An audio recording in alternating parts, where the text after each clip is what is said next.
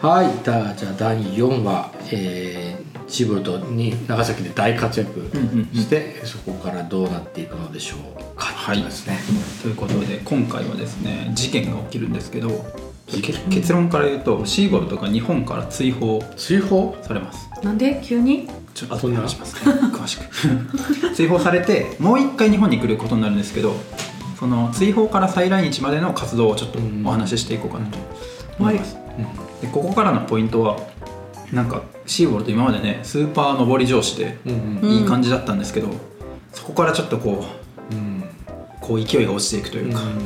その陰りが陰りが見えてくるなんかね、うん必ずしも人生ってずっとうまくはいかないんだなってその、うん人生の後半生、うんあの味わい深いところみたいな、うん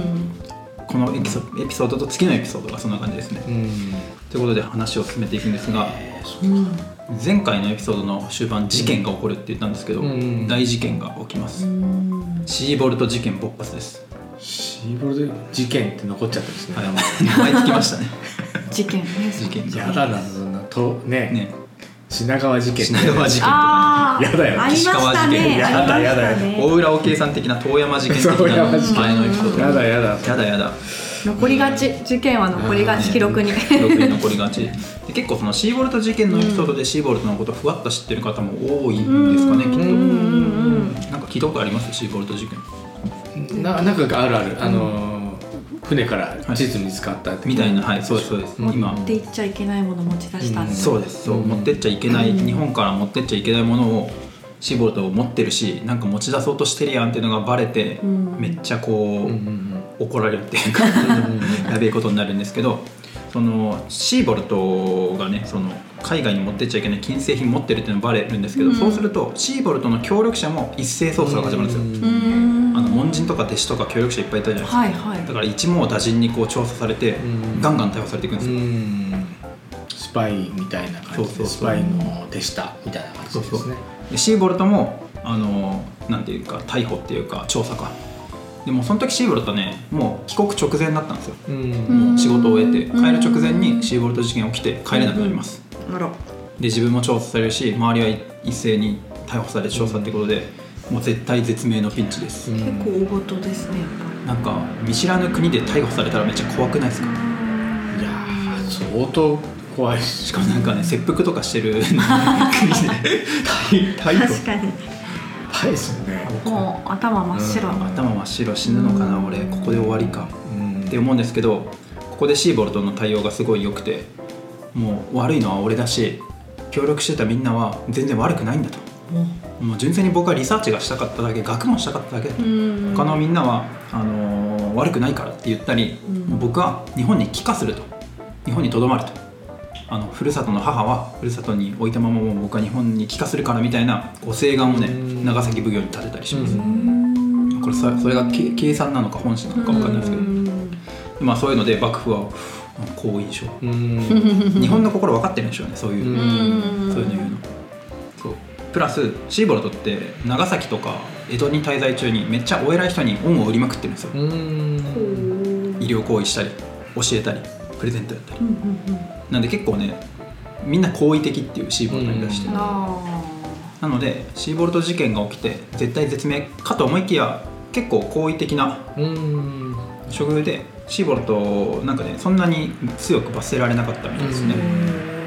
でも一応まあ悪いことはしたし国禁を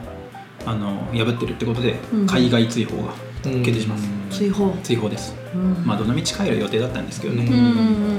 うんそうシーボルト国外追放決定です、そうかでもなんか国としても権威を守らなきゃいけないし、うんそうそうそうのまあ、ある意味罰しないと逆にこう、うん国の権威が崩れちゃうからそうそうってそういのもあったんですかね示しをつけるって感じなんですかうんね、うんうんうんうんなんで一応国外追放なんですけどそんなきついあれでもないし、あそうなんですねでなんかその持ってっちゃダメなもの金製品はあー持ってかないで置いてきなさいよってなるんですけど、んその他のシーボルトが集めたコレクションとかは結構ねダメージ少なく持って帰れたらしいです、へだから結構寛大な相ほう当寛大ですよねもう全部没収かと思いきうやんうねんうん本当ですうねんで日本に持ってっちゃいけない地図とか金製品だったやつとか、募集されちゃうんですけどもうシーボルトもう徹夜で完コピして わあ危ね複製作ってえわあ危ないですよパソ持コっンて帰るっていうまた危ない時持代コって帰るピペできないそうコピペできないから複製してすごいですねそれでまたなんかそういうコピペしたやつまた怒られそうですけどねやっぱでもそこ自信家っていうのもあるんですかね大丈夫だうん自信自信があるからチャレンジ精神を持つうそんんな感じでシーボルト日本をさようならすることになりますあなんかちょっとイメージ違った、うんなんかシーボルド事件のその国金を貸してもうあのみんなにこう足毛にされてうん国,、国外追放なのかと思ってたけど、うんそうじゃないです意外とそうじゃない、ねえなんか穏やかむしろまろやかな感じでう、ーんかつ日本を最後旅立つ時とかもこう出発する時にいきなりガンって出れなくて若干風待ちするんですようんだからそのちょっとね港を離れたところで風待ちで船待つんですけど、ほうほうほうそうすると小舟が近づいてきてほうほう「先生先生」うんって声かけられてなんか漁村なんか漁師かなんかに変装した人が来て「うん先生」っつって小舟に乗って一回島に上陸したらその門人とかお世話になった人が待っててくれてわあお別最れ会後のお別れ会ああ泣けちゃうえ「先生」みたいなへえすー、ごいな慕りまわすれよてたね人望が本当人望がねあったんでしょうねうんこう慕われてなんかねなんかその今いまだにそのねその西洋医学の父みたいな感じでやっぱ言われたりしてるのって、そういうこう人格がこうねやっぱり好かれてたっていうのがやっぱ現れてるんですかね、うんそうすごい好かれてたんだと思います、うそんこで嫌われてたらその、うん国金を貸してるから足芸にちょっとされて、ねあのシーボルト目みたいな感じになるとうん思うんううんんですけど、そこなんか熱いですねそこはやっぱちゃんと日本の方と信頼関係築いてたんだなっていうのが分かるほっこりエピソードうんほっこりやねもう一個ほっこりエピソードはそのシーボルトが旅立った日を門人とか弟子の人がもう帰ってこないから先生きっと帰ってこないだろうってことうんでシーボルトの命日って仮でへねー定めてうんで毎年そのシーボルトが旅立った日を命日として毎年こう門人たちが集ってこへーう先生を忍ぶ会っていうのが開かれあたーりめちゃくちゃねこうね信愛頼とさいれうかてますね、うんね愛されしいボール愛し愛されてるそう愛し愛され相思相愛、うんうんうんそんな感じでね日本を旅立ちます僕らも毎日ちょっとえメメイチをメモしてる命日鍵かっこ付きのね仮の命日仮仮そう遠くの国に行ってしまったシーうんボルトですということで日本での大活躍と、まあ、ちょっと最後事件もありましたが、はいえーヨーロッパに帰ってきます、んここからの話ちょっとしていきますね、うんはいでヨーロッパに帰った後はもうあのヨーロッパでもすごい歓迎されます、うんあの王様から勲章もらったり、うんあのそんなにそう学会とかアカデミアの世界でめちゃくちゃ評価されてる、うんめちゃくちゃこうなんていうんですかねそういっぱい名声を得ましたうんうんだからこの時点でシーボルトの最初の野望富と名声は結構手に入れたうん感じでございまうす、んううんんじゃあ新親類の方々も反対してたあーね反対したけどおおよう帰ってきたよう帰ってきたねね感じだったんですかねそうでも面白いのが「よう帰ってきたねじゃあもう一仕事終えたからね大学教授でお世話にな りなんかねもうねいいんじゃない?」って思ってたんですけどこっからがあの史上最強の日本日本オタクシーボルトの,、うんあの真骨頂が始まっていきますもうここからなんですね味わい深いです味ねわい深いです全然落ち着かねえよみたい本当やななむしろそう日本オタクを爆心していくっうていう、へーんこっーから先知らないですねそう僕もね本当に知らなかった全然全然知らない全く知らない全く知らないじゃあ何していったかちょっと見ていきますね、はいでやってきた活動は大きく3つに分かれるんですけど、うんうん1つ目から説明していくと、うんはい帰国後のシーボルトまず力を入れたのは1つ目日本の研究とヨーロッパへ日本を紹介する活動をうんガンガンやっていきます、具体的に何やったかっていうとしまずは集めてきたコレクション、はい収集品の整理とあと展示ですね展示そうへーでシーボルトが帰国する時に持ち帰ったものがすごくてちょっとこれ驚くと思うんですけど、ん読み上げますね、文学的民族学的コレクション5000点マジかまだまだ続きます哺乳動物標本哺乳類の動う物です、ん200点うん鳥類鳥系鳥鳥系の標 本900点爬虫類170点無脊椎動物標本5000点以上え以上植物2000点あ植物標すごい本1万2000かっこいいねすごいストックです点ねやばくないですかそれ日本にもないんじゃないその同じ時期あーいやいやにそういうふうに分類されて、ね、あの博物学的にこうちゃんとあコレクションされるみたいなこれ日本に帰国する時に持って帰ったやつだからちょくちょく送ってるな途中で送ってるやつとかも含めたらうん多分いやもう膨大なうちょっとやばくないですか何ストックやろややばいもんねうんやばい史上最強の日本オタクもうやりだしたともっと止まんなくん紹介どころじゃないですねね紹介膨大なやつを紹介こうねまあ整理しなきゃいけないんで整理するんですけどかめなり時間がかかりそうですね、このっちゃ時間かかるんですはいはで角度高いですねいうん史上最強なんです最強うんでそういうコレクションをちょっと整理してあの自分の近くにですねあ自分のはい家か、うん自宅で小さな日本博物館っていうのを作ってへー日本の暮らしとかね自然とか文化とかうんこんな感じだよっていうのを紹介します、うんはでねその博物館に偉い人が結構来てて、あうんうんロシアの皇太子とか後の国王なのかな、うんあとはオランダ国王とかドイツ国王とかうん王様も見に来てふむふむジャパンってこんな感じやんねつってうん本当にトップがうん来たって感じトップにこういう日本のことをしかもうん正確に学術的に紹介してくれるってありがたいですよね、ねいや本当ありがたい本だって当時なんてね未知の国でうんめちゃくちゃ野蛮なね、うんわけわからん国って思われてただろうし、当ね本当親善大使ですよねそう超親善だし、まずくぐれないですからねググれないからね生きるウィキペディアシーフォードがなんかその部分的に直所的に伝えた感じじゃなくてその、なんか総合的に総合的に博物学的に伝え合ってるのが、うん多分いいことですよいいねこ、と一面的に伝伝わったらあー結構危険じゃないですかもうね確かにその確なんかこんな野蛮なやつみたいな感じに伝わる場合もあるでしょ生の草食べてたとかねそうそう酸そ素うそうそうそうそうそうねそんな伝わり方じゃなかったことがこう今のこう日本のね、うかん日本との関係をこうスムーズにしてくれてるそうそうそうそう可能性がありますよねそうなんですよありがたいですよねありいがやたいすごいな親善大使じゃん親善大使でこれはうまくいかなかったんですけどその自分の自宅の博物館以外にもヨーロッパ各国に、うんいや民族博物館作りませんかっていうふうに働きかけをしてて、えーまあうまくはいかなかったんですけどね、まおあ、それでシーボルトが言ってたのが面白い面白いなっていうかグッときたのが、その海外の国とか、うん自分たちが知らない国のことでも、うんちゃんとそのこの国のことを知れば、うんまあ、偏見もなくなったり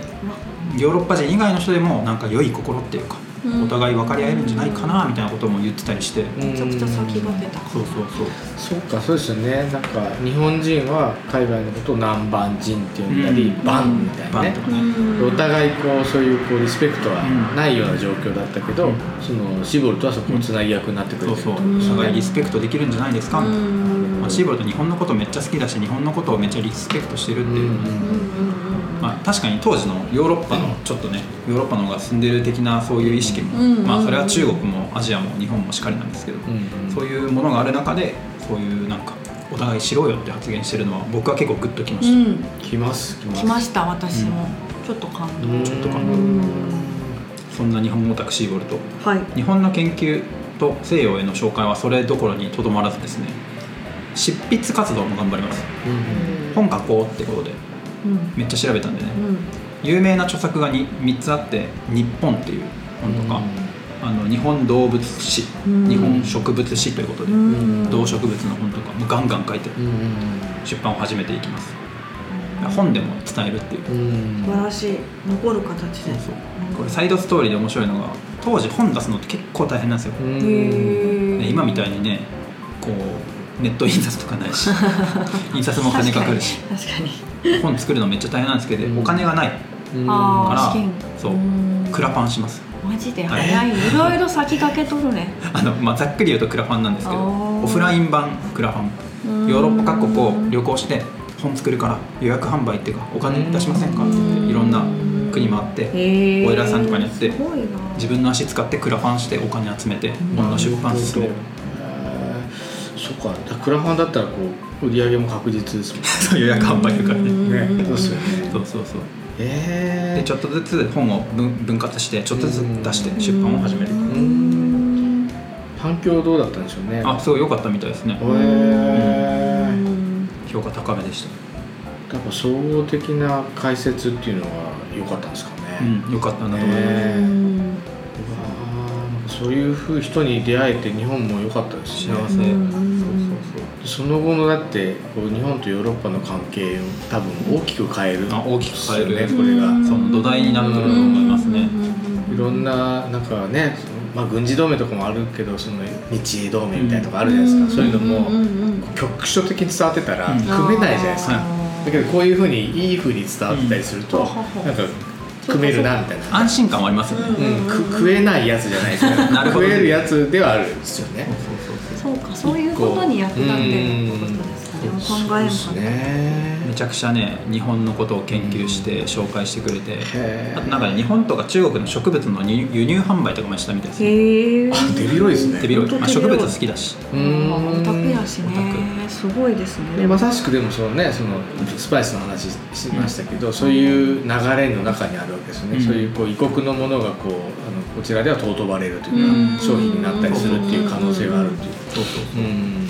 なるほど中国ブームとか日本ブームとかのうんアジアの、関係にもねあのこれめっちゃサイドストーリー話していいですかはいもうシーボルト日本好きすぎてその博物館訪れた人から「あの博物館には日本人が住んでるからよ」みたいな「日本人」って呼ばれてたあだ名えとかめっちゃ笑ったのがえ「日本」っていう名前の別荘があるシーボルトえそれ本当に本当ですへえ別荘を日本って名付けてそこでこう生活するみたいなたまに最近テレビそういう番組ありますよねえどういうことそういう人えどういうこ好とですかきすぎる人そう好きすぎてやっちゃってる人だへ けーあもうそこで作っちゃうってことですか好きすぎて自分でオリジナルのそうその場所を作る別荘うんめちゃくちゃ面白くないですけど別荘を作って日本って名前付けるど、クレイジーやな そんなねスーパー日本大好きで日本の研究と日本の情報を発信してるっていうのは一つでした、うんまだまだいろいろやってます、ん二つ目言っていいですか次プライベートの話しますはいシーボルトさん再婚します、おーうん日本ではねあのおたきさんと結婚しましたが、はいえーヨーロッパに帰ってきて再婚しますう再婚したのがね49歳の時です、ううーんんヘレーネ・フォン・ガールゲンさんとご結婚されました、うんはいおめでとうございますおめでとうございます人生の後半生うん49歳ですからねんうん結構年下のお嬢さん、そうですねお嬢さんとおね嬢さん、うんねご結婚されたそうで、えねここからあのプライベートもねうん非常に、あの順風満帆ということうで、ん 50歳の時に長男が誕生ですえへえ長男アレクサンダーさんその後立て続けにえ52歳で長女54歳で次女56歳で次男58歳で三男おー計画的いい ね計画が計画入ってま的です計画的ですねえ2だ個から10年にわたって2 2年間隔ですねうん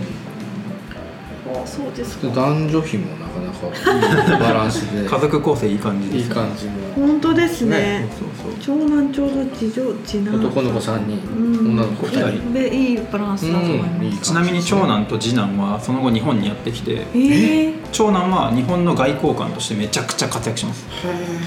次男は日本の外交にもたず関係してくるし博物学者としてうん成功したりして長男すごいんですよ不平等条約の改正とかにめちゃくちゃ貢献してるんあーやっぱりそうへいう流れえにすなっごていいくのでかすなねですそううんとかね一家ですごい一家一家丸ご一と家日やば本い中恩人がね凡人ですまあそんなサイドストーリーもありですねあの帰国後の2つ目の活動再婚でございましたうん活動活動代表的な活動その2再婚活動最高それは大事なことっすよ人生のイベント大事大事最後に帰国してから行った3つ目のこと、うん今日の大事なポイント、うんクライマックスなんですけど、うん対日問題、うんまあ外交的なことに対する顧問を務めますうんすごいよで帰国直後からその日本関係の顧問として任命されてたんですオランダ政府から、らへえまあねそんだけ日本好きだし詳しいから、うんうんうんまあ、顧問に顧問にややってやみたいな、でも、まあ、顧問の仕事が本格化してくるのは1840年代以降らしいです、でそういう時期ってどういう時期かっていうと西洋列強がアジアに進出し始めた時期なんですよほうね、ほうほうほうほうあのーこれどこのエピソードだったかな大浦沖だったかな、はいどっかで言ったと思うんですけどあの、うんアヘン戦争で中国がボコボコにされてる時期、ボコボコうんうんうんこのフレーズ覚えてるそう アヘン戦争とかで中国がボコボコになって、イギリスとかフランスとかいろいろな西洋列強がアジアに進出してる時うに、んうんオランダもね日本の外交問題考えようなんですけど、うんその時のシーボルトの気持ち想像してみましょうんううんうんん大好きな日本うの隣の中国がヨーロッパにボコボコにされとるで、うんやべえああ私の愛するジャパンがうん危ない危険だうんうんうんえやばいな俺が何とかしてええ愛する日本がピンチだ、うん俺の出番なんじゃないかってことうでんシーボルトはもう活動し 始めるんですよあの西洋で唯一日本と交流をね200年以上持ち続けてたオランダがうん頑張って平和的な手段で日本をうんこう開国してヨーロッパといい感じで交流させないきゃダメなんじゃないかっていうことでシーボルト活動しています、開国のためそうだからね外交関係の助言がめっちゃ増えてきますシーボルト、ううんなんかねいろいろと暑いなあいやこの話は本当に後半部分全然知らないですねここ知らないですよねうんこんな日本のために尽力をううんん尽くしている愛する日本が危機に陥ってるから俺が立ち上がらないわうんでなんかねオランダ国王が一回日本にねお手紙出すんですうよ、ん背景日本へうんそろそろ開国しないとやばいよ、うん国王よりみたいな手紙を送るんですけど、うんそれの下書きシーボルトが返したりへあとはその、新書ですそねうそう新書の下書き書いたり新書を出した方がいいよって助言したりなんか外交のその試案のうん草草案みたいなの作ったり、うんとにかくね活動する、うんえとにかく日本のことを一番よくするよく知ってる俺が日本を救うんだ、ダン盛り上がってますメラメラメラとそうしてるとですね1857年はい幕末ですねシーボルトの日本追放のあの追放令が解除されますそのオランダの頑張りも、っほうほうほうほてことはシーボルトう日本に戻ってこられるそうということで30年ぶりわー30年の時を経てシーボルト日本を救うぞっていう気持ちでうん日本に次のエピソード戻ることになるうーん30年ぶりですかはいあー涙涙です追放から再出国っていうかん戻るまでの話をしてみましたうんはい意外と知らないですよねシーボルトが帰った後何した全然のか知らないですねやっぱ前半戦しか知らないですね後半戦はその前半活躍した内容を踏まえて研究進めたりん日本のことを発信したうりんあとは子供作ったりうんそして幕末になだれなだれ込んでいく、ううーんなるほ9月開国ですもんねいやーすごいなびっくりしました次回そんな熱い思いを持って日本に帰ってきたシーボルトがどうなるのか見ていこうと思います、どはい